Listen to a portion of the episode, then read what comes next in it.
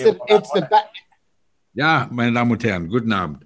We are doing our Olympic preview um, late at night without Drew, who is um, missing in Tokyo, presumed having a good time, I guess. Um, but um, I love Mike Tyson. he, he must must be at the golf course already because it's like five in the morning there. We have Ted Long, the long ball man, and we have Mr. Casey Shea from Los Angeles.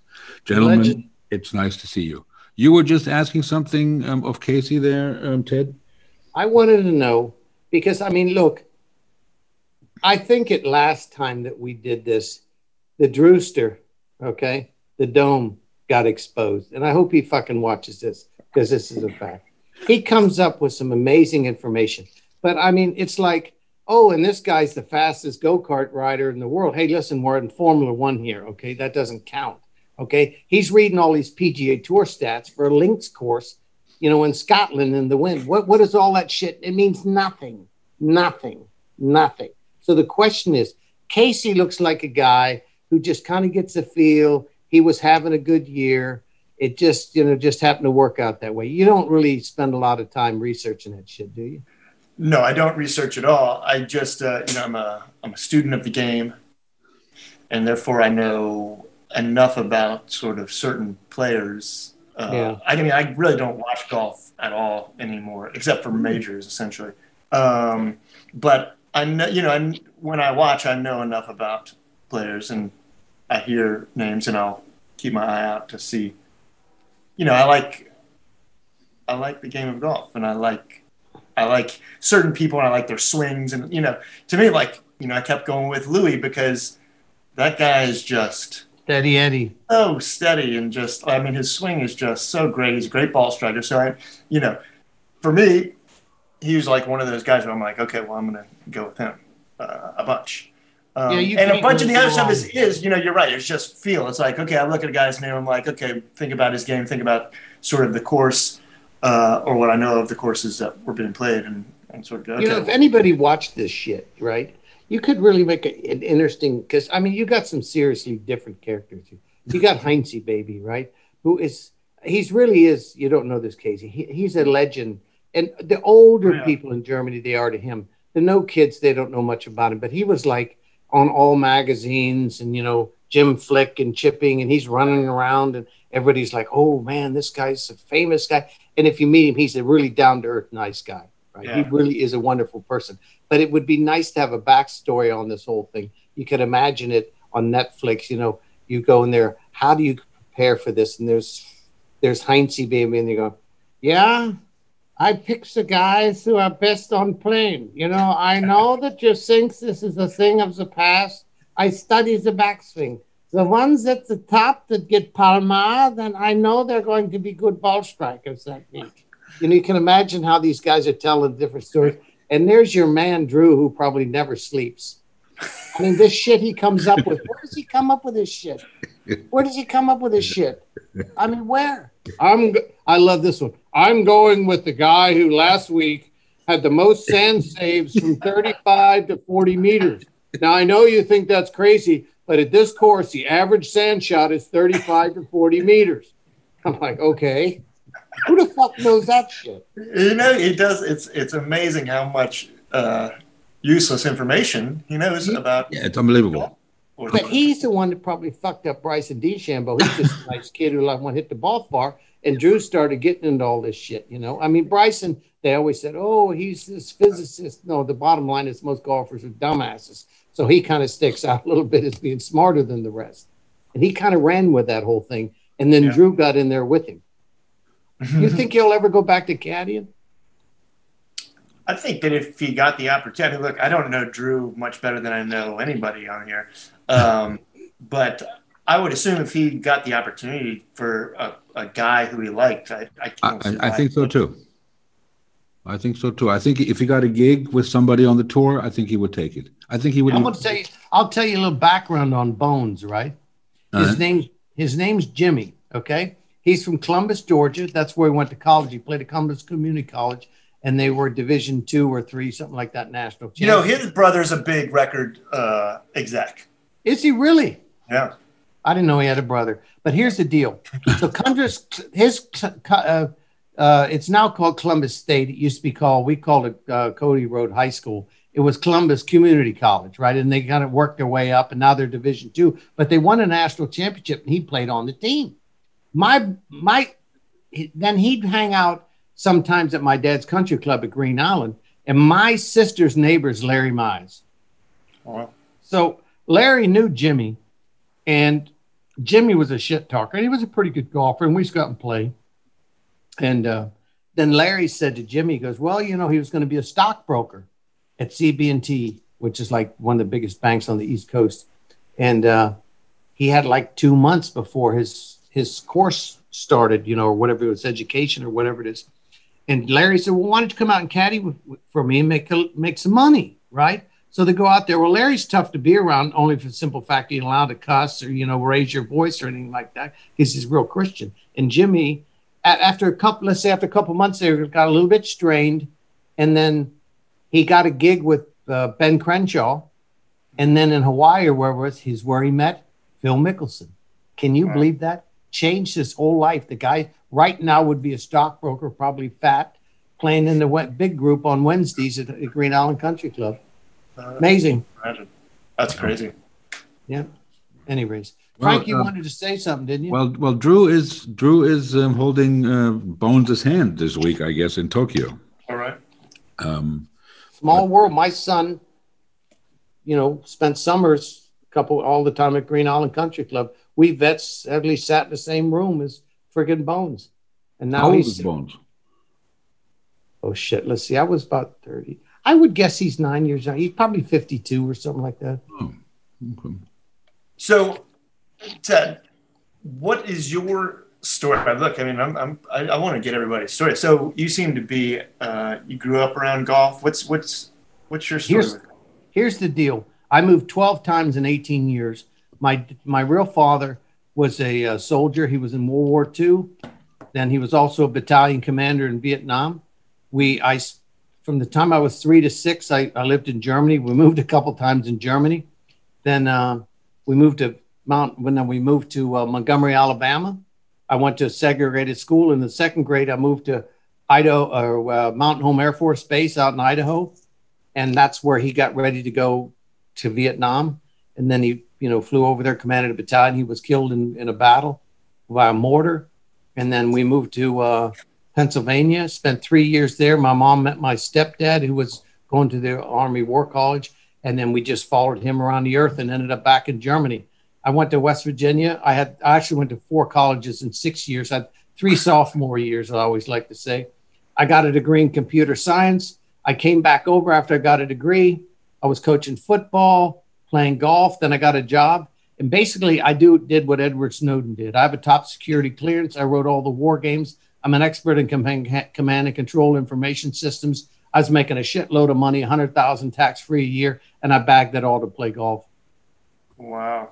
I was a very good golfer. I won yeah, like. So when did you did you? How old were you when you started? I you know my, I'll tell you a funny story.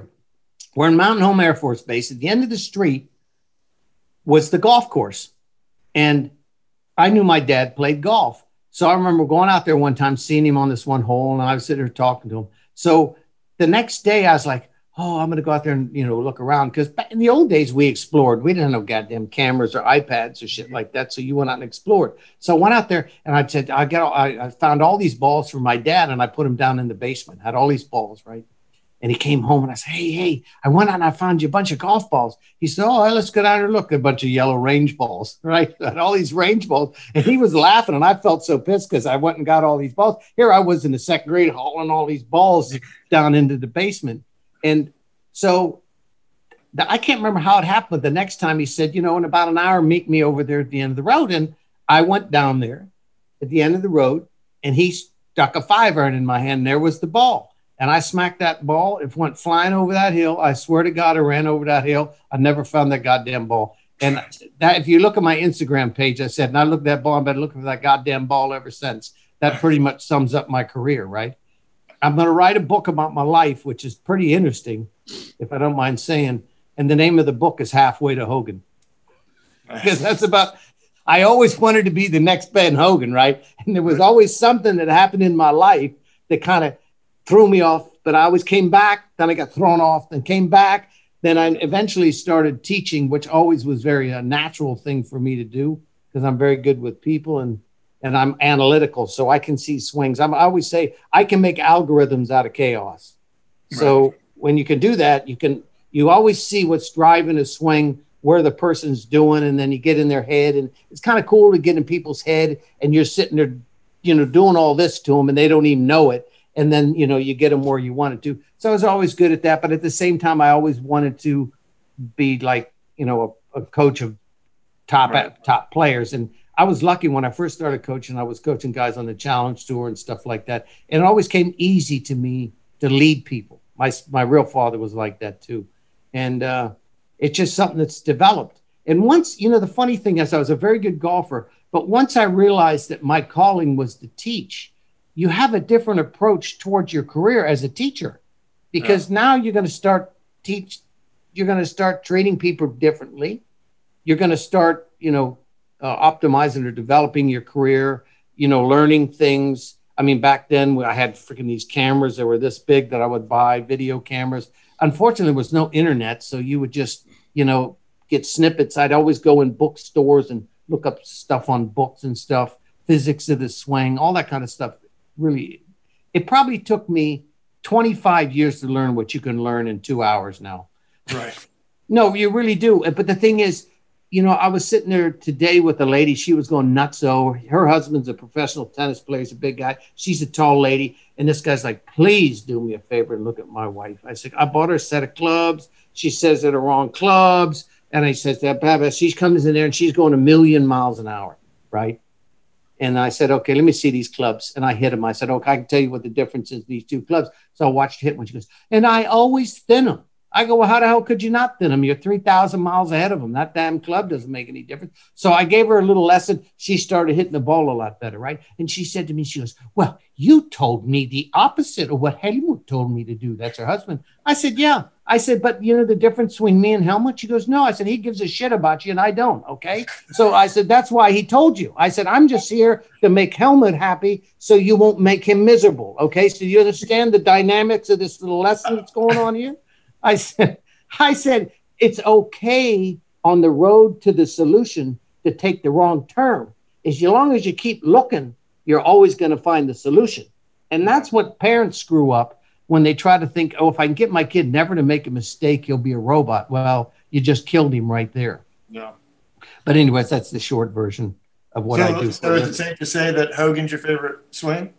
Hurley's Hurley's full name is Christopher Hurley, which was my father's name, Hogan Long. So everybody named their dog after Hogan or Nelson. My son's named after Hogan. I know everything about Ben Hogan that there ever was to know. As a young kid, I as well. We could probably have a good conversation. When I was obsessed with Ben Hogan in my yeah, teens, easy and to that be. was like the guy who he was like sort of my the guy who I looked up to. Right. And I wanted to be the next Hogan. And I could always imagine I, I was going to be on TV and say, oh, and this guy, he's the closest thing to Ben Hogan and all that stuff. And I remember I spent three days with Mac O'Grady in a hotel. And he was, it was a 1992, some international teaching conference. And my, one of my English buddies go drug me down there and says, come on, we'll go down there. So I don't listen to a bunch of goofy ass guys tell me a bunch of bullshit. Right. But I went down there and I ended up meeting Mac O'Grady. He's a pretty intense dude. Right. And you know, I was the only one that, you know, I don't want to say it was confrontational, but I engaged. It wasn't like, oh, Mac, is that right? And stuff like that. So we, and I, so we started talking for like three in the morning. And he told me some stuff that was really, really interesting that, you know, I would say set me straight because he could actually imitate Hogan's swing quite well. Yeah. And then the thing about it is, if you really understand that it's like skiing, if you know anything about skiing, the style of the skiing is really based on the type of skis you have. Because you you have to make the ski move the way you want it to and you're limited by what the ski can really do. And so if you look at golf swings they used to have thick wall steel shafts right? And they had these big lead weights in the in like in the club head right? Mm-hmm. so guys were always doctoring the club trying to get it to pass fit their swing. When i was playing and my nickname's long ball because I could, I could murder the ball. But I was, I could bend the ball with a one iron as good as anybody on the planet. I could curve it with a four iron out of the trees like nothing you've ever seen. But to hit that some bitch up in the air and get it to stop on a green from 200 yards for whatever reason was difficult yeah. to me. And I used to tell those people, remember those old grip right, swing right uh, grips? Those things were horrible because if you set them down for more than about a week, they got hard on you. And you could, I used to sit there and milk the club all the time. And they go, why, why can't you just take the club back? I, I can't my grip right. Once they came out with those multi compounds, I never had a problem again. Those yeah. clubs were so horrendous. I'm telling you right now, if I would have had the clubs that I had now, uh-huh. then I'd have been a different ball game. You'd have been swinging it. I don't even listen. I can I can lag it with the best of them, but I'm just going to tell you right now.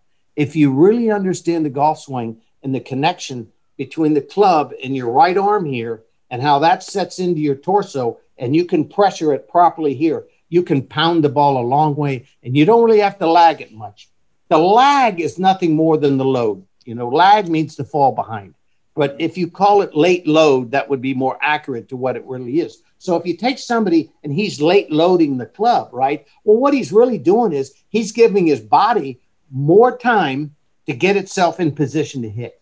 Okay. Mm. Hogan called it a free ride when he kind of let it go like that, right? And that's where his le- extension, his left leg came in, and then he would get in there deep, and then it was amazing how he could arc out the swing. The club head never got on the other side of his hands till he was way out here somewhere, right. which I fell in love with. And I can send you swings of Hurley when he was a kid. He did that too, right? But the point being is, so, and I got this from Mac O'Grady because he and I were talking about it. He goes, Well, if you look at power golf, it shows Hogan halfway down and somewhere about here, the club he shows the shaft actually arcing out, yeah. right? That's right. And and I and then that's why he lagged it so late because the point at which you pressured those steel wall shafts, it was very quick that before they bound out, right? So he had to hit the ball that way to do it. Now, these days, all you have to do is take a shaft that's got its bend point more in the middle, and you can pressure the shaft and it won't kick out on you, right? So, how the shaft, the type of shafts you have, says a lot about what you have to do with it to create the power. Right. And Hogan's swing, as cool as it is, it's not necessary because guys now are able to carry so much more core power. You only need enough lag in your swing to create the time to get your body properly loaded. Most people think, if you ask them a question, where do you think the body's at its maximum wind? What do you think 99% of all people say? Back, top of the backswing. Exactly, but it's not. It usually is about left arm parallel on the downswing because you're here your left side goes, you get what's called X factor stretch, right? You got the down load of your hand. So this thing here that's here is now at its maximum load there. Your body, which was here, is dropping down. Mm-hmm. It's loading. Now everything's in position to unload, to start releasing the club. So, depending upon the type of equipment you have, that obviously fits that scenario. But those old clubs didn't allow you to do that. That's why the guy swung. Now you look at a guy like Sam Snead. He had that thing up here, stop, and then start down. So he wasn't stressing the shaft so much as a guy who would be a leverage guy. Like let's take a short guy who had a big turn like that. Man, he's bowing the shit out of that shaft, so he's going to have an issue. At any rate, back to Hogan. The thing that I really liked about the guy was how he carried himself. If you talked about, you know, when he got his tires stolen off him, made a check for $254. That was the biggest check I ever got in my life. I mean, just if you just went through his life and saw the things that he went through, how could you not admire somebody like that?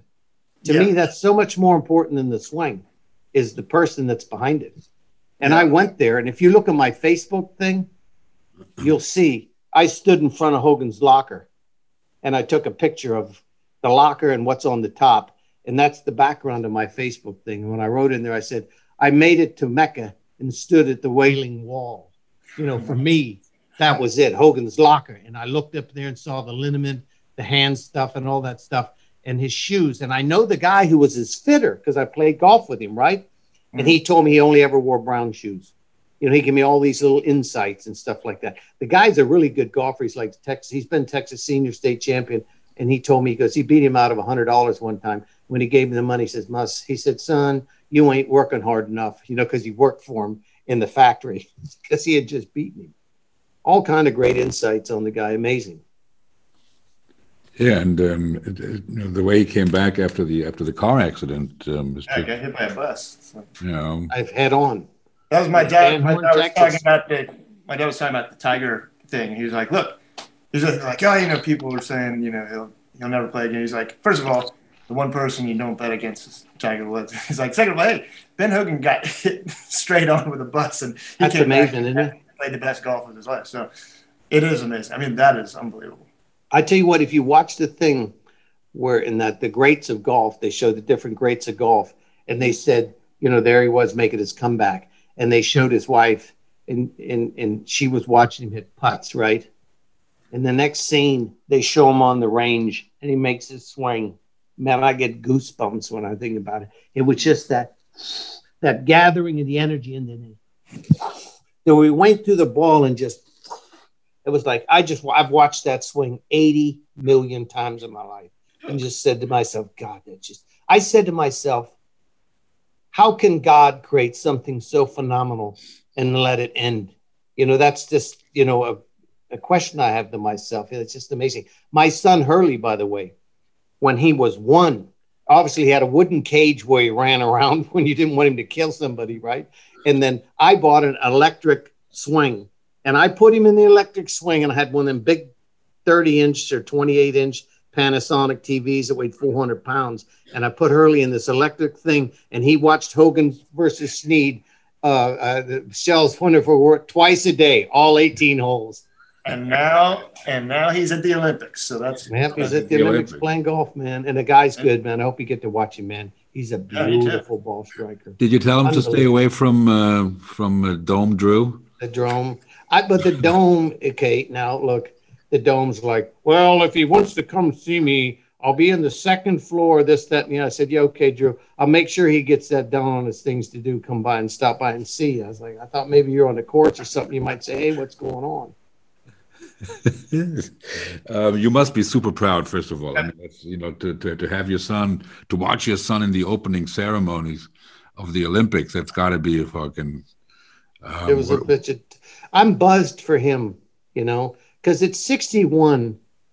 It's like, is there an extra piece of cake in, in in there? You just had the best cake in the world. You're over at somebody's house and you've eaten this cake you've never had before. And you're, God damn, this is good, right? And then somebody, and you're wondering, is there any more? And somebody says, Hey, there's one small piece of cake left. Does anybody want it? I mean, I'm not shy, says I'm having it, right? That's kind of like where you are at my stage in life. So. I just see, and I can tell you stories of things that, you know, people he's been around and things he's done. I'm just so psyched for him because, I mean, to have all that happen at 26 years old, you know, stuff like that, what everybody else dreams of. And just, I just think it's awesome. I just hope he stays healthy and it just keeps going. yeah. You know, I just, I, I, even though I might have, I have an active role in his golf, but most of it's passive, you know, because you're re- waiting for him to engage you if he needs something, Right. or he always gives me an update. What was it like after? What was it like after the tournament? What did he find out was good or bad? What are the mental things he needs to get better at? Just to hear him, it's very interesting, and just to kind of be like a, I, just to be like the wall where he's bouncing the ball off in tennis, you know, just there, and it's a, it's a, it's a lot of fun. It really is a lot of fun. I'm going to be interested to.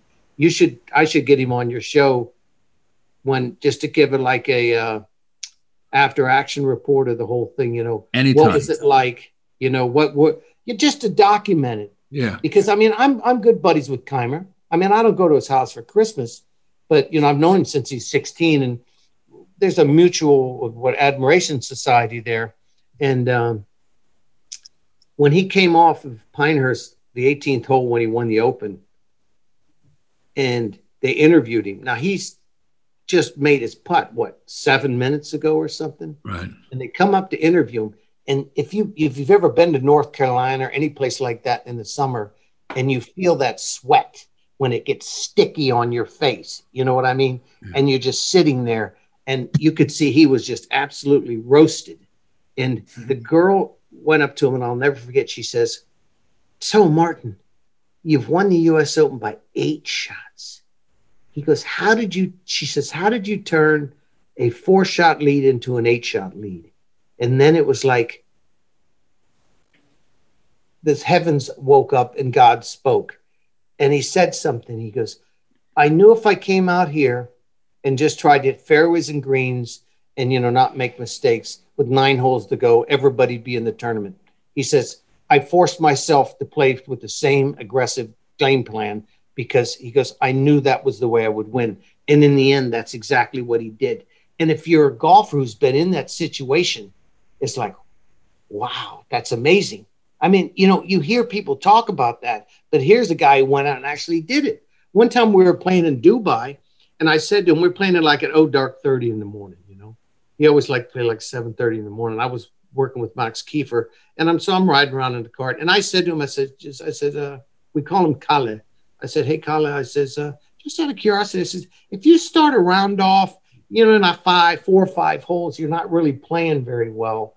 He says, what adjustments do you make? And I swear to God, as good a coach as I am, and I know a lot about the mental golf, I would have thought he would have said, you know, I just back off, play smart shots, and let the game come to me. You know what he said?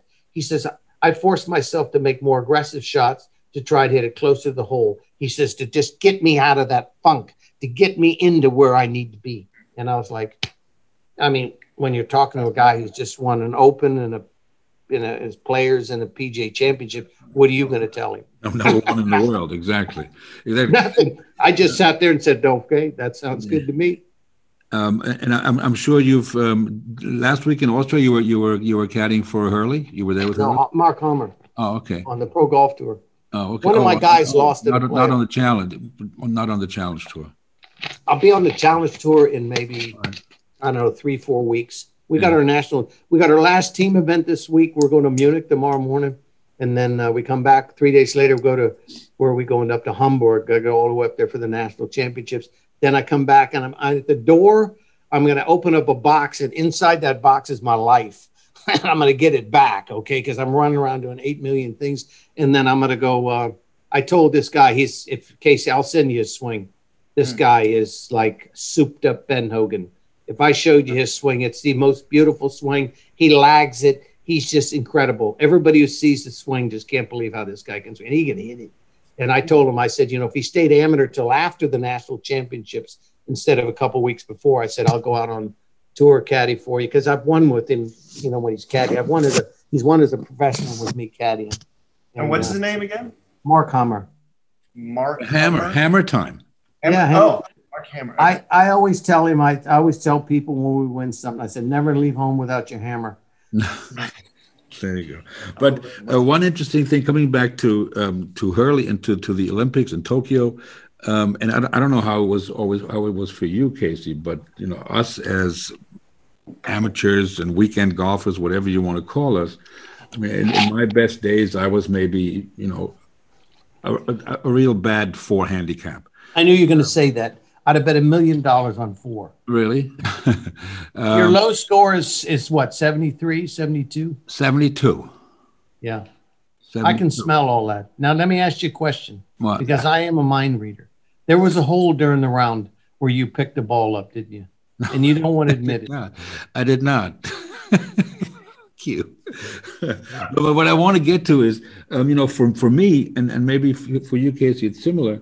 Um, when I played a course I'd never played before, there was a good chance I'd play better than if I, than, you know, than I would, the, the second, third, or fourth time um, I, I would play there. Um, did, did, do you feel the same, Casey, when you go to a place that you haven't played before, that somehow you play, you know, the level we play at a little bit freer? Do I play freer when it's Corsa? Um, I don't know.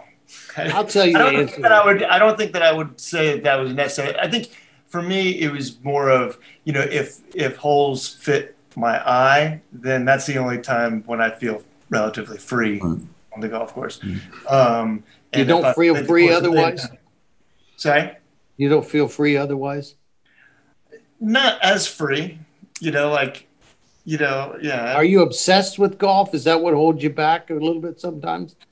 Uh, no, it would help me back when I was a younger person who was obsessed with golf.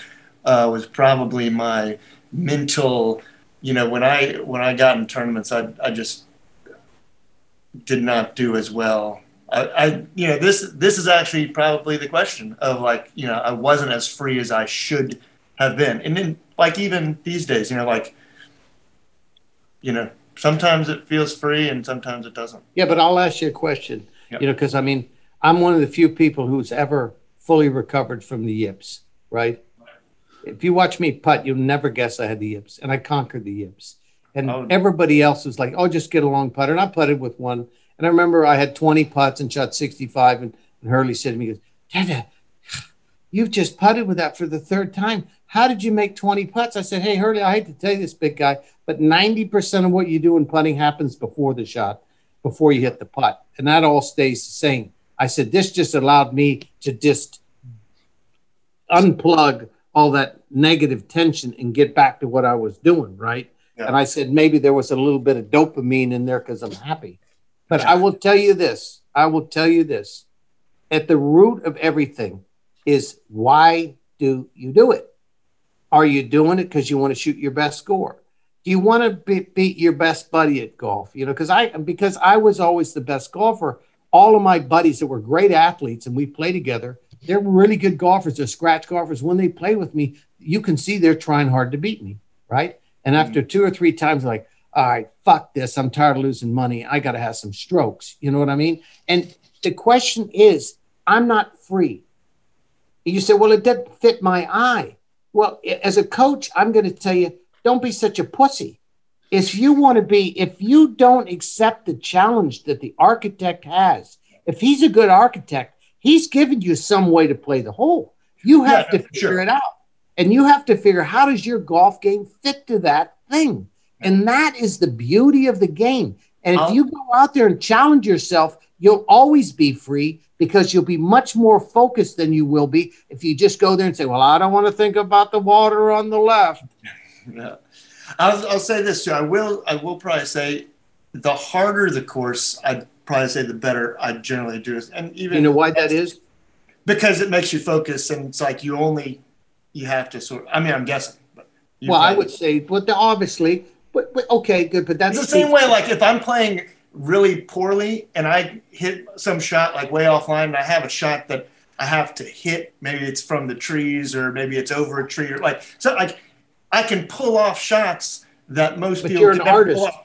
Yeah, because Yeah. you're an artist. You don't see straight lines. You know what I mean? You you see the picture.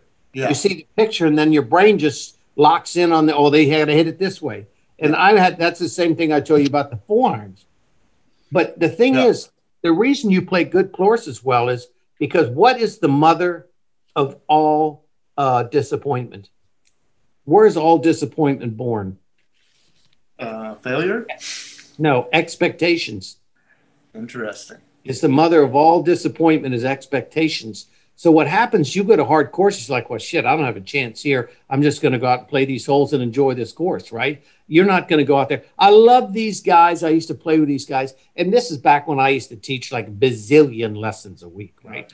They'd be like, "Hey, we're going to meet on Monday and play over at this course," and I'm like, "Okay, fuck, I'll go over and take some money off of these guys." And I didn't care if I won forty dollars. I mean, I made that in 15 minutes, right? I'm just like, but I just like the idea of winning and playing. And these guys, well, we're going to play the tips. I go, why are we playing the tips?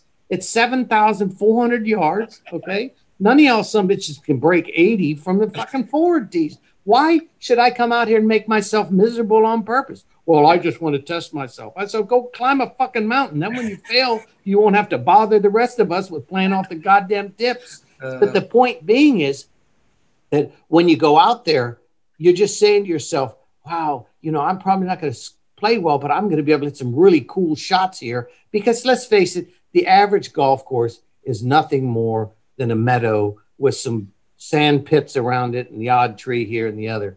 The great courses in the world, they just look like masterpieces. You know, I mean, you just go out there and look at them, go, God, this is amazing. And it really inspires the ball striking side of you to want to execute a shot. And to me, that's the nature of playing well. And I tell this to all my players. I says, if you like to hit balls, you'll play well under pressure. Because you when you start hitting the ball well, it doesn't take you long. Say, I'm taking this over this tree and fading it back in. I'm going to take it and draw, draw it over the top of this. So when you get out there under pressure, you're suddenly going to see those shots and you can say, well, I've hit practice now. I've hit 190,000 balls with my three wood. I want to take this shot on because why do you hit? Why do you practice if you don't want to do it? Yeah. I mean, imagine if a guy stood there and he was a really good guitarist, right? And he's just playing by himself. And then, you know, you said to me, Hey, Teddy, I says, you know, uh, can you play an instrument? Yeah, I can play the drums. Hey, great, man. We're meeting up, you know. And I mean, if this back when I could practice, you want to play with us? Oh, no, no, no. I much prefer to play by myself in the basement with the earphones on. You understand what I mean? Yeah. So if at the core of why you do it, if it's the love of the music, you know, if it's a love of interacting with other guys who have the same passion to create some sort of funky sound or whatever it is, or golf, if the core of it is striking the ball and you really like to play, you really like to hit the ball, you'll you'll you'll almost always engage in a challenge. If yeah. you're doing it because you want to hang a scorecard on your wall or you're playing your buddy for 20 bucks or something like that, then if that's the reason you're doing it, then probably in a lot of these situations you're not going to do very well. Well, I got to a point in my career um, where it was, yeah, like it became where, again, mentally it was just tournaments became no more fun all of it sort of became no more fun. But I always do. I love the game. I I would much rather just sort of go out with my dad or my friends to enjoy playing, whether you know whatever level they are, and just sort of enjoy the walk and enjoy you know the game. And I often play better then. You know. well, but yeah, but yeah, but I should have been stronger mentally. I wasn't strong enough mentally to be. I don't think so. I don't think that at all. I think it's the opposite. I don't think that you had the tools to be able to challenge yourself. I think mentally you were probably strong and wanted to be, but let's face it, you went out there and said, okay, I want to do it. I want to do it. I'm not doing it. I'm not doing it. I mean, that fucking train didn't get up the hill. You know what I mean? I mean, I think that in an ideal, and I'm, I'm, trust me, I'm really good with young players and developing young players, is you have to teach them to say, hey, let's be honest with ourselves. Let's really talk about you know, what's bothering you and stuff like that. And a lot of times when you let them know, hey, everybody's like that. I have this kid, he's like two-time national champion. And he says to me uh, at a tournament last year, he goes, Ted, can we talk in private? I'm like, yeah, sure, Paul, no problem. And he says to me, he goes, what's the problem, Paul? He goes, Ted, I'm scared to go on a golf course. And this kid's a really nice kid. I go, what's bothering you, Paul? He goes, I get nervous sometimes and I'm not going to play well. I said, Paul, I got news for you, big guy. There ain't one son of a bitch who's standing up today who doesn't feel exactly like you. He goes, Really? Do they get nervous too? I said, Paul, everybody gets nervous. I said, and I get nervous sometimes watching. I said, but that's the beauty of the game that when you succeed, you realize that you're really stronger than you really think you are. Yeah. And everybody's got a different thing. The most thing that screws kids up is the expectations of the parents, which is why kids start cheating because they realize, oh, wow, I've shaved off four strokes with a blind guy over here who can't count and told him I had a five. Yeah, I was a four. Do you have four too? Yeah, yeah, okay, good. And then suddenly they come in, they want a small trophy. Oh, I'm so proud of you. Hey, let's stop by an ice cream. And by the way, did you want that new PlayStation? You know, and they say, hey, this is a pretty good way to make my parents happy. And they just start doing that kind of stuff. That's what screws most people up. I mean, it really does. I don't think there's anything wrong with going out there and failing if you learn from it, right? If you yeah. just, if all you take out of it is, like you said, well, you know, I wasn't really wired to do that. I'm going to tell you something right now. I watch people for a living. You're the most easygoing, relaxed guy in the world. There's no reason in the world that you shouldn't be phenomenal under pressure because I guarantee you, if you pulled your guitar out right now, locked yourself in the fucking closet and started playing some Neil Young, it'd be like, okay, this, that, and the other. If all of a sudden somebody said, Hey, we're going down there and there's a bunch of good looking women in the front row, baby. Suddenly you're hitting every note, smiling, you're feeling the music, you see the girls over there rocking their head, and you go, Man, this is heaven. You with me? Yeah, no, I hear you. Absolutely. Oh, but know, um, you know. um, That E flat kind of gets me. Can we stay away from that one song, please? Right. no, but it's you know, I mean, th- those are those are some in- interesting things. I mean, obviously the the, the the expectations, but also you know, it's um, when you say you play good on on on, on the on the more difficult courses. I think it's the that the the, the challenge level somehow has to meet the skill level because otherwise you get bored. You know, I mean, I never broke Just par on on any 18 holes. Um, so you know, I mean, it's really not my point to say, oh, that that's an easy golf course. But, you know, 'cause am I, what am I shoot uh, 80? You know, I mean, uh, obviously, it's not an easy golf course for me. But um, but if it's just one of these um, German up and down courses with absolutely nothing, you know, that, that keeps you interested, um, you get you get bored quickly. But the reason I was asking Ted is um, What was the question? I don't even remember. about about playing courses you don't know. How does how, how does Hurly or how do the guys that are that are playing for the for the hardware in Tokyo prepare for a course they haven't seen before, like like the, like this one here? Well, first of all, to me, if you're going to do it right, okay, this is how you do practice rounds. Your first practice round is a strate- strategical thing. Okay, where are the shots off, off the tee? What's plan B off the tee, right? Then the next one is around the greens. Okay, where are the misses? Identify the spots where you can miss the ball and still get up and down. Then also, you know, hey, this ugly ass bunker here. Well, it's in the front of the green, so the only pin that I'm going to ever be hitting here, if it's par four, is probably a short pin. So you practice that shot. Just identifying the stuff and kind of getting your mind set up. And the second time you go around, a lot of times maybe they'll play for something with their buddies just to, you know, get the focus up a little bit.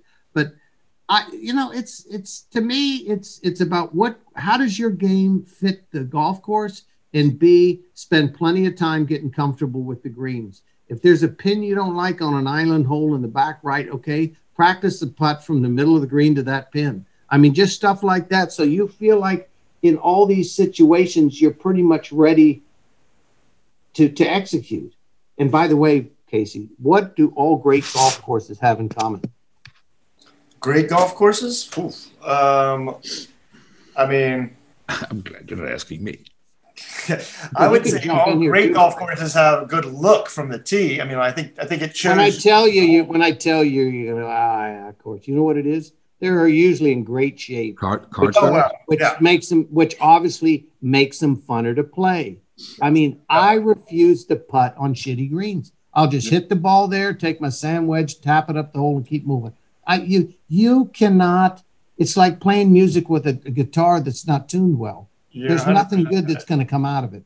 I, I I will tell you this. It's like if I'm if I'm on greens that are, you know, ten and above sort of thing, I putt great. You know, it's just like no problem. The at the moment where I have to like hit the putt, you know, the, the greens are more Oh, yeah. fairway-ish. th- I can't make it from five feet. Well, it's Like- you're not supposed to. They're shitty. It's like the difference between if you if, if you and I decide, you know, let's say I come down to LA and we go down to some bar and we're shooting pool on a small table, and you're like, hey man, you're a pretty good pool shooter. Yeah. The next thing you know, the next day we're going to end up at some pool hall with some really nice tables where the ball runs out. Now you can really see what a guy can do with the ball because you can back it up, you can roll it out. But if you're in one of those short ass tables where there's beer on it and everything on the left side of the table goes shooting over towards the edge, I mean, how are you supposed to play a decent round of pool? It's the same thing with golf. If the ball doesn't roll out, you're taking the feel out of it. Yeah. You are. true. So it's, so it's really not that important whether they've played the course before. I mean, they, they go through their routine and and and do the things you just talked about. Hurly, how, how, Hurly how is the Hurly loves cold starts. He, he's not into all this deep preparation shit. You know, he makes some notes about the course and stuff like that. But like he was, he, he just drove five thousand kilometers in like ten days or something like twelve days playing different tournaments. And he told me, he goes, well, he goes, this one course, he goes, what I'm going to do is I'll walk it, you know, because I'm going to be too tired to play it. He goes, and then I'll get my strategy and I'll just play. He goes, that's there's no reason I shouldn't be able to do that.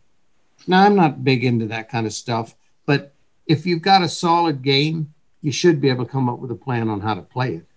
Here's the other thing about golf, and I think that this is, you know, I know, you know, my dad used to say this about, you know, if you, if you had whatever the wind conditions are, rainy or whatever, he's like, listen, everybody out here is under the same conditions. There's probably only a couple guys who have played this course. They're all going cold start, so they're all sort of on the same playing field. I'm guessing that not many people have played this golf course. So Hideki, Hideki won there, um, like the, the, the Japanese amateur or something like that. I mean, it's an old. Right, so there's like one guy who's played the course, right. and maybe a few other Japanese guys. Well, you know why it costs a billion dollars to join it. I mean, yeah, that course is 36 holes or something like that. Yeah. You know what the what you, I mean, listen, they go out to play. It's all day long. They're playing seven-hour rounds with a two-hour lunch in between, and I mean caddies. I mean you know, if you ever see Japanese people, I ran into this guy. I was at Teeth of the Dog in uh, where is that? Casa de Campo. Casa de Campo. Casa de Campo. And I'm on a range, and this Japanese guy's there, and he's got his girlfriend. So obviously, and she was good looking. And anyways, so we got to talking because there's nobody out there, and this guy's pounding these balls, and I'm thinking, well, shit, let's go out there and play together, right? So you know, we got and played. First hole, he hits this nice tee shot, and you know, you could see the guy was a little bit edgy. And then he gets up to the second shot, and let's make up a number. He had about 140 yards. He takes out a five iron and rifles it 40 yards over the green. And I'm thinking to myself, did he pull the wrong club, you know? And about the third hole, you know, this happened again. And I was like, why did you hit that club? He goes, well, this is only the second time I've ever been on a golf course. I go, What? He goes, In Tokyo, it's so expensive to play. He goes, All I ever do is hit balls on the range, 52 wow. steps high, hitting out into a field. He had no clue how far he hit the golf ball. This was 19 like 89 or something like that. He had no clue how far he hit the ball. If I recall Casa de Campo too, I don't think they have any yardages out there. There's like, there might be like a 100 or a 200 like marker. But I remember I remember playing there when I was younger. It was like you you had to walk everything off to like a hundred or a hundred or two hundred or something like that. If those were even there, but I remember thinking it was like, oh, you just have to look at the shot and go, well, that's a nine iron. Well, I just well, I grew up eyeballing shit, so it's not that hard. Yeah, that's sort but, of I'm I'm decent with eyeballing. That was that. that what's nice is about that course is I, I don't know how many something like eleven holes or something. They're along the water or something. Yeah. But the nicest thing about that is the water.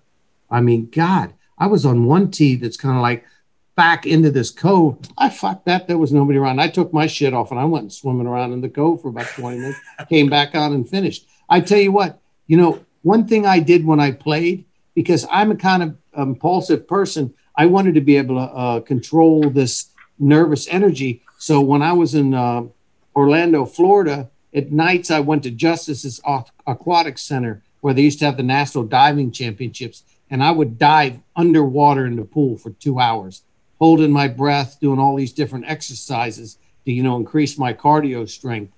And uh, so I was really got really good at swimming. Well, I could swim anyways, but swimming underwater, I could swim like 70 meters underwater. So when I was at Casa de Campo, oh, uh, that's what, well, I'll tell you something. It's a funny story. So I had the day off from the couple that I was taking. So I said, well, I'll go out to the beach. So I got to this beach and they got this net where everybody's supposed to stay. And I'm like, fuck this goofy net. I'm going to go out there. So I went over the net and I started diving, you know, like a dolphin going down, going up, going down. And I got to where I was going down about 40 feet, you know, and the thing was the water was so clear. It was like, it's like a 3D television, you know, it was unbelievable how good the quality was. And the fish kept getting bigger and I remember sitting out there and I was having the time of my life. And then at one point it occurred to me, I said, How far out am I? And I'll never forget. I popped up and I swear to God, the island looked that big.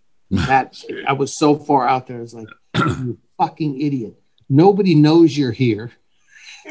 Nobody knows you're out here. So then, you know, I kind of beat feed it and I went back there. Anyways, long story short, we're playing a challenge tour, and it always started in Africa on the Ivory Coast. And the president of the Ivory Coast, who was the dictator, obviously, came from a place called Yamoussoukro. So we had to take, we were bussed out on this two lane highway through the jungle that he had built to his hometown of Yamoussoukro, where it had a 13 story, five star resort that nobody was in because nobody would ever go out there, right? And he had a perfect perfect uh, copy of the uh, Sistine Chapel in there, down to a quarter of an inch. It was unbelievable. It was a replica, right? So, anyways, there was this pool and it had a 70 meter like stretch in it, like a J. And uh, these two English guys who we used to play golf against, me and this other English guy, they came up and I said, Hey, Dickie, I called him Dickie. His name's Richard Foreman. He hates it when anybody calls him Dickie, but I called him Dickie. So I says, Hey, Dickie, I says, uh, I said, Brian and uh, what was it, Carl Suneson, he actually is a famous Swedish uh, pro. They're coming. I said, uh, just uh, just uh, follow along with what I'm going to do here. So I went in the pool and I went out there and I swam about 35 meters and I came up and I was like, ah, oh, fuck. And I come over, I go, God damn it, you got me again. And these guys, what happened? What happened? He says, well, he says, he says, uh, he, he, he, and then of course, Richard, who's just a genius. I mean, he should have been in movies. Great looking guy. You know, he talks, he's with his perfect English. I goes, he called me headbanger, right? He goes, headbanger said that he could swim the whole pool. He says, That's 30 pounds, headbanger. And I'm just sitting there going, Ah, you pig. And they're looking like, Oh, you got to give him a chance to get his money back. So there the hook was set, right? And then I was like, Yeah. He goes, You want your money back? I said, Okay, let me. How about if I swim halfway? He goes, Halfway, headbanger. You're not getting your money back that easy. You'll have to do the whole pool with me to get the money back. And these guys are looking like, well, there's no way you can do the whole pool. I says, okay. I says, uh, okay, I'll try, but I got to have odds. Uh, three and one. And these two guys go, no, no, no. He has to have five to one, right? Five to one. So then Dickie, he's like, uh, okay, 30 quid, five to one. I don't care. You'll never get it anyways. Then guess what happened? Both of them. I'll get some of that too. so I go in the pool and I get in the in, in the end and I just drop down in it and I start relaxing and I start ventilating and then I'm hyperventilating, right? And I can just I just zone out. When you start hyperventilating, you're just not even in your body. And I can hear these guys over there going, "What's he doing? What's he doing? What's he doing?" And I went down, shot out of there, I'm just going along. And I could see the shadows of these two guys following me right as I'm going down this pool and I got all the way to the end, and there was a drain, and then it was probably another ten feet to the other to the wall, and I remember rolling over on my back and looking up like that to see those two heads looking like that, right? And I went like that. And I touched the wall and I came up, right? I said, "Pay the man!" Right? so I went over there. They paid me 150 each, right? Wow. They said, "Okay, we're even," right? And I swear to God, every time I saw those guys that season, was how did you do that? That you could only swim 30 meters and the next time you me, I said, you know, he pissed me off so much, I just refused to come up until I got to the other side. They never knew that they were taken. But they gave me the nickname. Color of money action. They yeah. called me Aquaman after that. I, uh, long ball. I I have a uh, I have about five more minutes. All right. Um, yeah, let's. Um, what, let's, what do you um, do, Casey? Other let's talk a little you know, bit. around. I, just just music, but it's my sister's birthday, and we're going to her house for uh, lunch, for a late birthday. lunch. So. Is she single? Uh, no, she's married with two children. Okay. Well, happy birthday, anyways. yeah. um, all right. Listen, um, uh, we got uh, 60 players, right? 72 holes, no cut. Um, um, how many? 35 countries I read somewhere. There's no cut, is there? There's, no cut. No, no. You know, I mean, it's from the 60 guys. How many can legitimately win? Half of Probably them. Probably 10 or 12. 10, 10 or yeah, that's what you think. Yeah. yeah. Um, I don't even have a list. I'm just guessing. Right. Um, My son's 420 to one. I'm getting on. I am getting on. Uh, whatever it is that bet thing is in Germany, that website, and open an account, and I'm betting 100. If he wins, I get forty thousand. For a hundred, I'm betting. All right. Well, then, then, then we're doing something. Then we're doing something. Um, yeah. But um, all right, so we got sixty guys, um, small field, no cut. Um, 12 guys who can win or something like that. They're, I mean, they're, they're starting in about an hour, I guess, to play. Um, have you talked to Hurly at all um, while he's while no. he's been there? No, yeah. It, uh, you know, I've written a couple things with him, and but all he said last time he wrote me, he goes, "Man, the Americans suck at basketball." you know, I you know I can't say this, but Hurly's a very proud American. I mean, I can't believe the shit's going down. in Germany. He's three very on proud three American. basketball at the Olympics. Oh, What the horrendous. fuck is going on there? because they don't understand it's a different game. Big man in the middle. It's a very physical game like it was in the 80s. Yeah. Yeah, there you go. Um, I, all I know is that Germany is really good at the dressage. We got good Dressage, horse. that's horse jumping, horse riding. My girlfriend was a she was a horse. That's right. Taught me dressage. That's Oh, right. gotta go up Um, who do we, Abraham Ancer in there.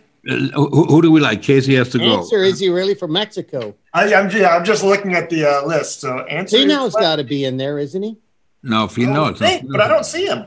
No, Finau's not in there. He's from Fiji, or no? He's from. I know he's not Fiji. No, he's American. It's, uh, he- you JT. realize that guy's a Mormon? who? Didn't Finau? know that. Finau's a Mormon. Is he? Yeah, I found that out the other day. He's from That's- Utah or What are you serious? I'm serious. It's a heart attack, man. I can't believe it. Really? Um, let's do this. Everybody pick three guys, and um, you know you, you can pick. Um, I'll I'll I'll go first. I mean you, you you can pick the same guy. I'll I'll take um, Morikawa, Niemann, and the Ancer. Those are my three guys. Frank, you never ever cease to amaze me how you your shittiness in picking. to me. oh my God! If I picked the Um, Czech national team and the Swiss guy, I could probably give you a run for your money. You, who are you taking? You taking Migliozzi? I love Guido. Give me- give me I three names, The Godfather of You know who's playing? Who? Do you know who's who's in the tournament? Well, I would imagine Guido's definitely playing. He, he's definitely from the. Italians, yeah, he's playing. Guido's playing. I know. Uh, and how is that guy? Do you like? You know that guy, Sami Välimäki, whatever. Yeah, I know he he's Finnish guy. Hurly he Hurly beat him in the uh, pro golf tour. They finished one two, Yeah. and then the next year Sami won a challenge tour event. No, sorry, he won a, a, uh co-sanctioned event, and that's how he got his card. And Yeah. he ended up winning on the tour as well. He's supposed to be a player, no? I mean, it's supposed Now, to. this is very good. He was number two in the world as an amateur. This is all Drew shit, by the way. That's as close as I get to Drew. And this is only stuff that Hurly. I got me. some Drew stuff. Who do you like, Case? Uh, I'm gonna go with for my three. I'm gonna go with Matsuyama, Rahm, and Rahm is not playing. Rahm is out. No, he's not playing He got Rahm has, COVID. Rahm has He COVID. got disqualified by the way. again. That's a He's dumb- got COVID again. Yeah.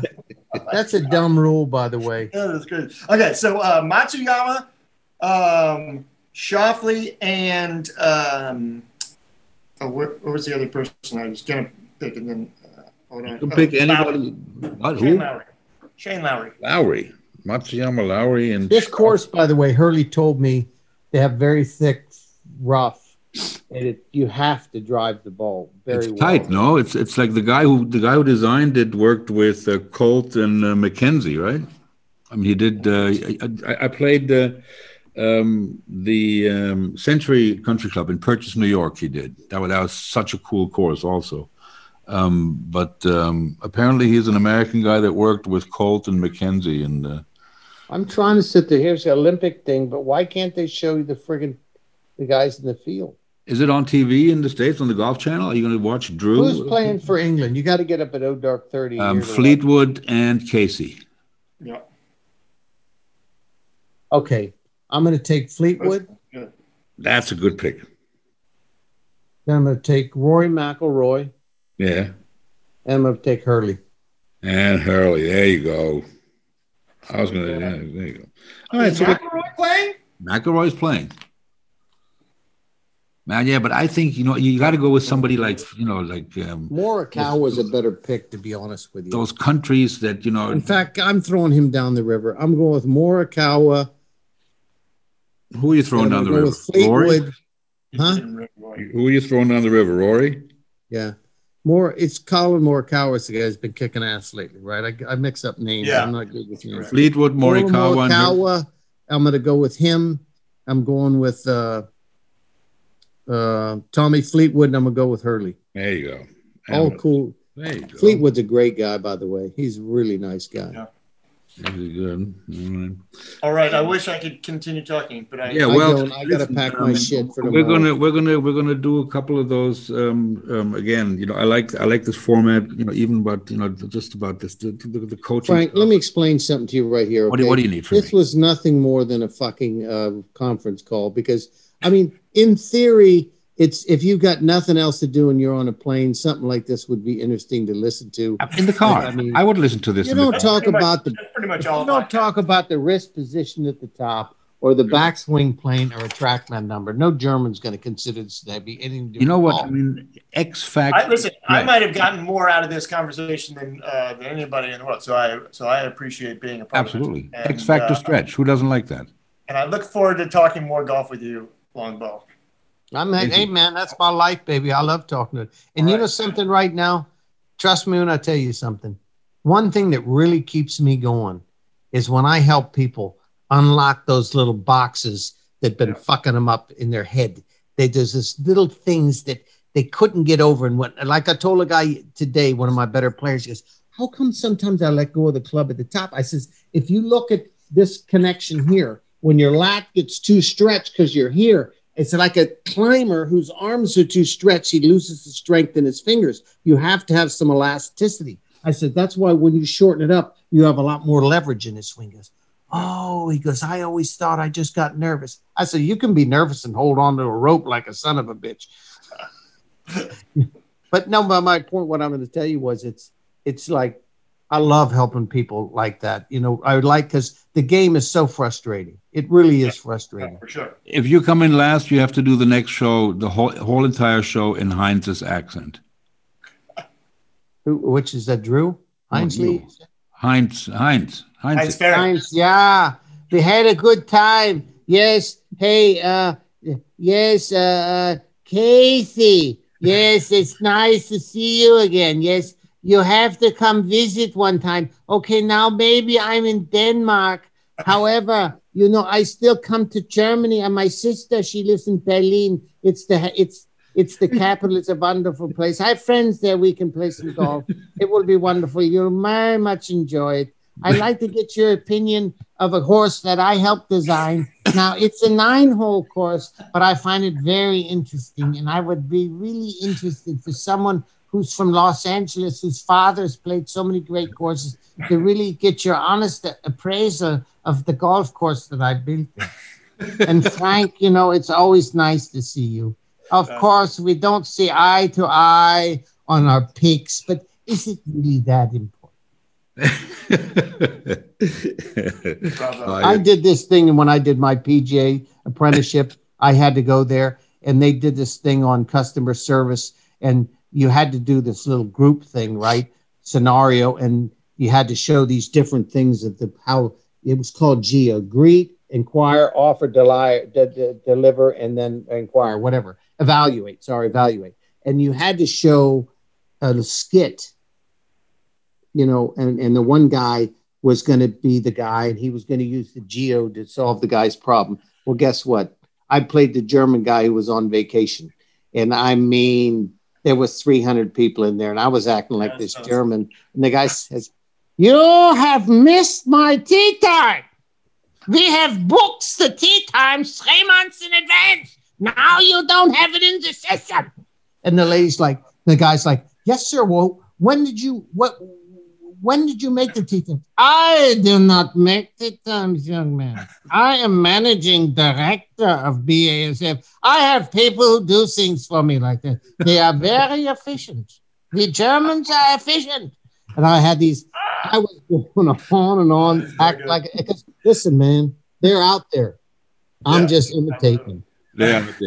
Guys, listen, All right. thanks a lot. Um, we'll talk soon, whenever you want. Um, All right, sounds Good good. luck to Hurly. Um, Yeah, good luck. We'll be following. Man.